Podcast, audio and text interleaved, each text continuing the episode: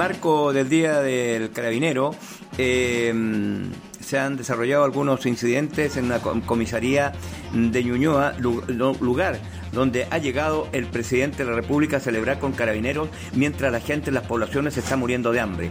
Para el presidente de la República del 9% le es indiferente el hambre del pueblo y hoy él celebra junto a carabineros. Escuchemos lo que la información que nos llega desde ese lugar con nuestro corresponsal Francisco.